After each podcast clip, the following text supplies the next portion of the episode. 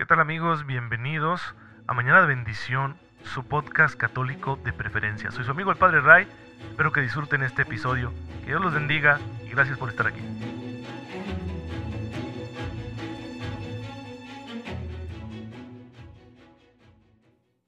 Muy buenos días hermanos, bienvenidos a su podcast católico favorito, Mañana de Bendición. Soy su amigo el Padre Ray, les envío un cordial saludo, un fuerte abrazo mi mejor deseo de todas las mañanas, una fe muy viva, para que ustedes puedan descubrir cómo la gracia de Dios ya está a su disposición, de manera que usándola podamos hacerlo todo a la manera de Jesucristo y así nos vayamos santificando.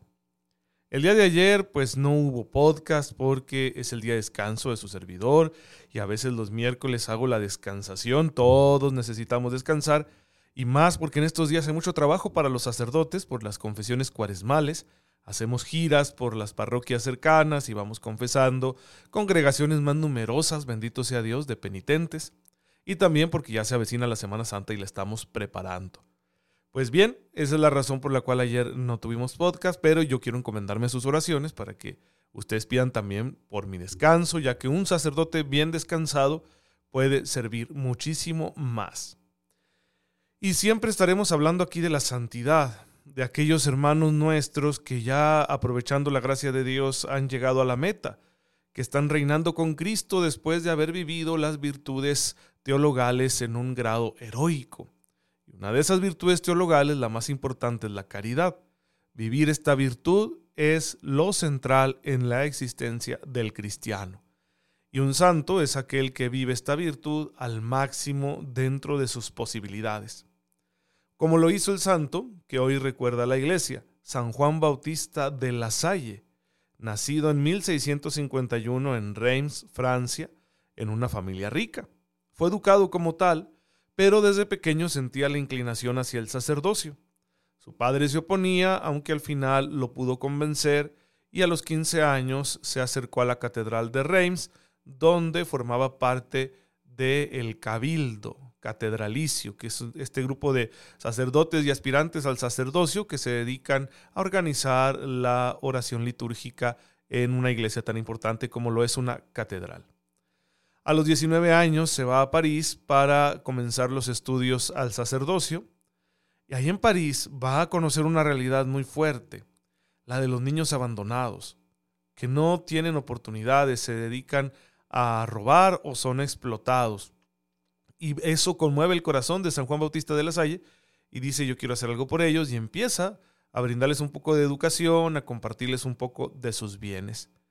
Sin embargo, en 1672 muere su padre y él, por ser el mayor de sus hermanos, tiene que hacerse cargo de su familia, al mismo tiempo que seguir estudiando para el sacerdocio, de forma que ya no pudo atender a esos niños. Sin embargo, se quedó muy grabada esa idea en el corazón. En 1678 se ordena sacerdote y celebra su primera misa en su natal Reims. Sigue con la responsabilidad de atender a sus hermanos y cumplir sus deberes como canónigo de la catedral. Pero ahí mismo en Reims va a darse cuenta que también hay niños abandonados que no tienen escuela y a pesar de que les ayuda con la limosna, no haya que otra cosa hacer por ellos. Sin embargo, poco a poco Dios le va a llamar a desarrollar su tarea como sacerdote también para educar a los niños pobres y abandonados. San Juan Bautista de la Salle piensa y reza mucho intentando buscar su camino, pero aún no lo ve claro. Un día, visitando el convento de las Hermanas del Niño Jesús, aparece un hombre llamado Adrián Niel, que es enviado por una señora de sociedad, la señora Maylefer pidiéndole ayuda a San Juan Bautista de la Salle para abrir una escuela destinada a los niños pobres y abandonados de Reims. Este encuentro, San Juan Bautista lo ve como una señal de la divina providencia, así que por aquí va vislumbrando ya cuál será su camino. Es la primera experiencia que va a tener ayudando a una escuela. Una vez que se hace cargo de la escuela, San Juan Bautista busca maestros. Es difícil encontrarlos porque nadie quiere enseñar a los niños pobres. Por fin encuentra por ahí algunos, algunos maestros jóvenes que no tenían trabajo, un veterano de guerra que había perdido una pierna y que ahora se dedicaba a enseñar. Pues en estos inicios tan pobres, con eso le basta para abrirse a la obra de Dios. Así que con la intención de estar más cerca de los niños y de sus maestros, pues les lleva a vivir a su casa, a pesar de las oposiciones de su familia y de otros miembros de la alta sociedad de aquella ciudad francesa de Reims. Ante esta situación, alquila una pequeña y sencilla casa, se va a vivir a ella con sus maestros. Pasado algún tiempo, los maestros empiezan a rebelarse porque dicen es que tú sigues siendo rico, tienes mucho dinero, y la Salle empieza a reflexionar, piensa, reza, se da cuenta que los maestros tienen razón y toma una decisión muy valiente, repartir todo lo que tiene entre los pobres. De ese modo será uno como los demás. Y así es como comenzaron a educar a aquellos niños y jóvenes que vivían en la calle y no tenían quien velara por ellos. Pues empieza la nueva aventura, va a ser difícil, muchos maestros van a abandonar porque pues están pensando en su progreso económico y no en hacer obras de caridad. Pero él no se rinde, solo, sin su familia, sin sus maestros, continúa dando educación a los niños pobres y decide fundar una congregación religiosa que se dedique a ello, los hermanos de las escuelas cristianas, a los que llamamos lasallistas. Estos hermanos son hombres consagrados que renuncian al mundo, que hacen votos de pobreza, castidad y obediencia, para dedicarse a servir a los pobres en la educación. No se ordenan sacerdotes precisamente para que todo su tiempo, todo ese tiempo que le consagran a Dios, esté dedicado al servicio educativo. Pronto va a convertirse eh, esta iniciativa en una gran obra, se va multiplicando las escuelas, cada vez más hombres se consagran a este instituto religioso fundado por San Juan Bautista de la Salle. Y bueno, pues va a continuar él inspirando a estos hermanos, a muchos profesores, a otras personas de la sociedad francesa de aquel entonces, a trabajar por la educación de las clases más bajas, hasta su muerte un 7 de abril de 1719. Fue beatificado en 1888 y canonizado el 24 de mayo del año 1900 por el Papa León XIII. En 1937 sus reliquias fueron trasladadas a Roma y el 15 de mayo de 1950 el Papa Pío XII lo declaró patrono universal de todos los educadores cristianos. Ahí tienen ustedes la vida de San Juan Bautista de la Salle, su congregación religiosa y los institutos educativos que están bajo la dirección de esta congregación religiosa están presentes en México desde hace muchos años. Aquí en la ciudad de Chihuahua tenemos el Instituto La Salle, la Universidad de La Salle, y quizá nosotros podemos pensar al ver estas instituciones educativas que dónde está el servicio a los pobres. Bueno, es que aquí hay dos detalles. El primero, en México la educación privada solo puede ser particular, es decir, no está financiada por el Estado. Así que solo quienes pueden pagarla pueden estar ahí en estas escuelas privadas, sean católicas o no. ¿Qué quiere decir esto? Que no reciben ninguna financiación del Estado, como lo reciben las escuelas públicas. Pero esto no es así en todas partes. Hay muchos países, especialmente en Europa, también en Estados Unidos, en Canadá, donde las escuelas privadas reciben financiamiento público. ¿Por qué? Porque están cumpliendo con una función social. Y esto permite a las escuelas privadas, que suelen tener muy buen nivel educativo, especialmente cuando están reguladas, regidas por una congregación religiosa, pues llegar a las clases más bajas porque los sueldos de sus maestros y otros servicios escolares están subsidiados por los aportes gubernamentales, cosa que no pasa en México. Por eso solemos ver el sistema educativo lasallista en México como si fuera una escuela de élite, una escuela para ricos, porque están ahí principalmente quienes pueden pagarlo, pero no es porque los hermanos lasallistas no quieran abrir sus puertas a, a gente de otra extracción social, sino porque en México no existe financiamiento público para las escuelas privadas. Ahora bien, segunda eh, precisión, el instituto, o mejor dicho, el sistema educativo La Salle siempre está abierto a becar. Aquellos alumnos que demostrando capacidad para el estudio, especialmente en el nivel universitario, puedan estar ahí sin poder pagar eh, la totalidad de los costos educativos. Una educación de calidad para aquellas personas que tienen la capacidad de estudiar, pero que no tienen los medios económicos. Ustedes dirán, es que eso es discriminación. No, pues no, es que en realidad no todo mundo tiene capacidad para estudiar bien, especialmente una carrera universitaria. Y no pasa nada. porque no solo se necesitan profesionistas universitarios, se necesitan muchos otros tipos de trabajo que ojalá estuvieran bien remunerados aquí en nuestro país. Pero bueno, lo importante es ver lo positivo del sistema educativo lasallista que existe en todo el mundo y que pues ha dado muchos frutos. Gracias a Dios que nos dio a San Juan Bautista de la Salle, sin él no tendríamos esta labor tan noble y tan provechosa. Bien, y pues, ¿de dónde se hizo santo San Juan Bautista? ¿Por qué le surgió este deseo y cómo fue capaz de llevarlo a cabo a pesar de tantas dificultades que enfrentó? Pues por el amor a Cristo. No hay otra razón. Y ya saben, lo de siempre es que para amar a Cristo hay que conocerlo bien, porque nadie ama lo que no conoce. Y es lo que estamos haciendo en Mañana de Bendición, estamos explorando teológicamente todo lo que la iglesia enseña acerca de Jesucristo nuestro Señor.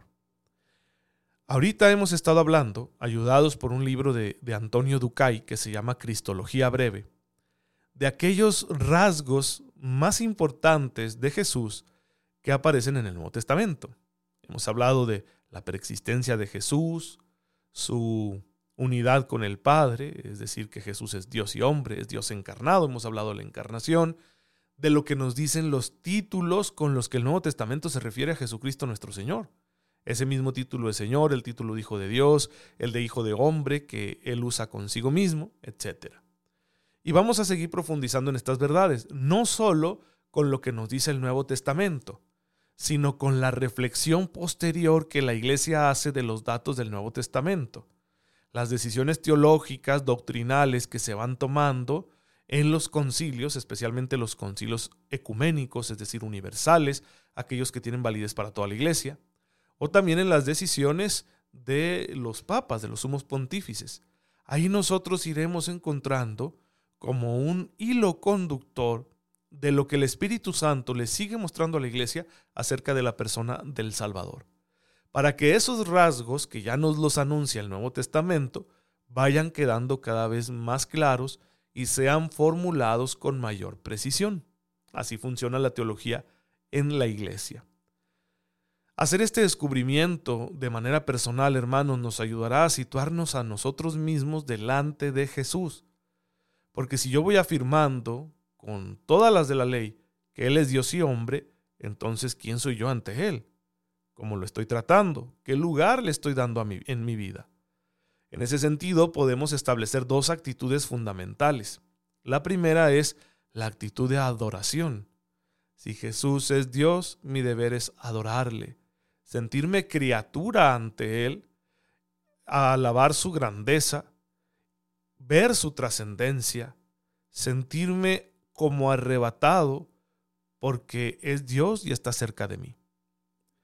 La segunda actitud es la de un profundo agradecimiento y gozo, porque este Dios eterno pues se ha hecho uno de nosotros. Es decir, para estar cerca de mí ha elegido compartir mi condición humana de manera que yo me puedo acercar sin temor a la divinidad a través de la humanidad de Jesús. Por ejemplo, me gusta mucho en la devoción que tenemos al Sagrado Corazón de Jesús, pues Jesús tiene un corazón en cuanto hombre. Y con corazón queremos expresar la dimensión afectiva y volitiva, es decir, de la voluntad, de la naturaleza humana, no al, al órgano que bombea la sangre por todo nuestro cuerpo. Es decir, no nos referimos al corazón biológico de Jesús, sino a su núcleo afectivo, personal, ahí donde está su libre voluntad como ser humano, esa voluntad que le dijo que sí al Padre y que se entregó por amor a nosotros. Entonces yo puedo acercarme a esa humanidad de Jesús, a su afectividad, y a través de ella llegar al amor divino, un amor que sin duda me sobrepasa, y que a veces podemos sentirnos atemorizados o que no nos acercamos a ese amor divino porque no lo comprendemos. ¿Cómo comprenderlo? ¿Cómo abarcarlo? Si nos supera en todos los sentidos. Pero en la afectividad de Jesús, que es una afectividad humana, yo puedo encontrarme con un camino seguro que me lleva a la divinidad. Porque esa afectividad humana está íntimamente ligada al afecto divino, llamémoslo así, al amor divino. En Jesús amor divino y amor humano conviven en perfecta armonía. Y si yo me pongo en contacto con el amor humano de Jesús, entonces llego también a la comunión perfecta con el amor divino, porque Jesús es Dios hecho hombre, Dios encarnado. El Dios encarnado me permite a mí tener una experiencia profundísima fortísima del amor divino. Una experiencia que sin duda me transforma, que me ayuda a entenderme a mí mismo, que sana mis heridas, que perdona mis pecados, en pocas palabras, que me santifica. Así que es posible precisamente gracias al hecho de la encarnación. Entonces, al hacer estas reflexiones teológicas, hermanos, la propuesta de su servidor es que enriquezcan nuestra experiencia espiritual, que enriquezcan nuestro encuentro de fe con Cristo, que no se queden en bonitas ideas o en un dato interesante o en un sentimiento pasajero, sino que realmente nos lleven a una mayor comunión con Jesús. Ese es el objetivo, porque no podemos ser santos al margen de Jesús. Lo necesitamos a Él, sin Él nada podemos hacer. Pues bien, el granito de arena que estamos poniendo aquí no es solo para que tú estés bien formado en tu comprensión intelectual de los misterios de la fe, sino también que estés bien enamorado de Jesús. Y ya Él se encargará del resto de las cosas de nuestra vida. Bueno, pues aprovecho por agradecerles a ustedes, para agradecerles a ustedes la oportunidad que me brindan de hacerles llegar este mensaje que espero que esté haciendo mucho bien. Y por lo mismo, me permito hoy hacer un espacio para eh, decir gracias a mucha gente que está escuchando eh, cotidianamente este podcast, que participa muchísimo en todas las eh, publicaciones que estamos haciendo en redes sociales y son importantes porque son ellos los que me ayudan a ir descubriendo la eficacia de esta labor. Así gracias a ellos yo voy viendo por dónde andamos, si estamos llegando a la gente, si la gente está asimilando lo que estamos diciendo, etc. Por ejemplo, mm, como la señora Nona Villaseñor, que siempre está al pendiente de todas mis publicaciones, del podcast, de lo que subimos a la página de Facebook Padre Ray. Eh, le doy gracias, le envío un saludo, señora Nona. Ya sabe que rezo por usted y espero que usted haga lo mismo por mí. Y quiero aprovechar para mencionarla y decir, bueno, usted me ayuda muchísimo a saber eh, que estamos llegando a los corazones, porque esa respuesta que, me da siempre de mucho cariño y apoyo a través de sus comentarios en las publicaciones me hace descubrir que, que sí estamos trabajando como Dios quiere, porque estamos alcanzando ¿no? este público. Dios pensó en ustedes para hacerles llegar este medio y bueno, pues la bendición que crezca, la mañana de bendición que, vaya llegando a todo el mundo. También puedo mencionar, a la señora Bocanegra, a la señora Marva, que siempre están al pendiente y siempre me dicen, padre, me gustó mucho el podcast de hoy, o padre, hoy me costó seguirlo porque habló muy rápido. Bueno, son cosas que también tienen que decirse y es bueno porque eso me permite perfeccionar mi trabajo, pero seguirme dando cuenta que estamos en conexión. Así hay muchos otros que puedo mencionar, como la familia Gutiérrez Medina, la familia eh, Estrada Lozoya, la familia Mm, eh, Pérez eh, Arceo, la familia Rubalcaba, la familia de Josefina Enríquez, la familia de la señora Gertrudis Buenaventura, la familia Carta, mis compatriotas, toda la gente de, de, Saucillo, un lugar muy bonito que les recomiendo que visiten, donde está la birria más deliciosa del mundo mundial en la parroquia de San Marcos Evangelista. Bueno, sé que mucha gente me escucha por allá, me escuchan en la ciudad de Delicias, me escuchan en Parral, me escuchan en Ciudad Juárez, en Ojinaga, me escuchan en Satebó, eh, un lugar también muy bonito que les recomiendo que visiten y, que disfruten mucho eh, ese espacio que hay por allá en toda esa zona, porque hay mucha naturaleza muy bella, muy bien conservada y también mucho arte colonial. Pues bien, hermanos, gracias por permitirme llegar hasta ustedes. Gente que nos escucha en Monterrey, en Aguascalientes, en Ciudad de México, en Guadalajara, en Yucatán, en Hermosillo, en Nogales, en, eh, Baja California, en Ensenada, que nos escuchan también en Estados Unidos. Nos escuchan en Odessa, nos escuchan en El Paso, nos escuchan en Chicago, nos escuchan, gracias a Dios, en algunos lugares de Colorado, como en Avon, Colorado, en Fort Collins, en Colorado Springs, en varios lugares de, este estado de la Unión Americana, gente que nos escucha en España, en Argentina, pues gracias por eh, permitirme llegar hasta ustedes. Quiero enviarles un, mensaje que también sea como una invitación, un aviso.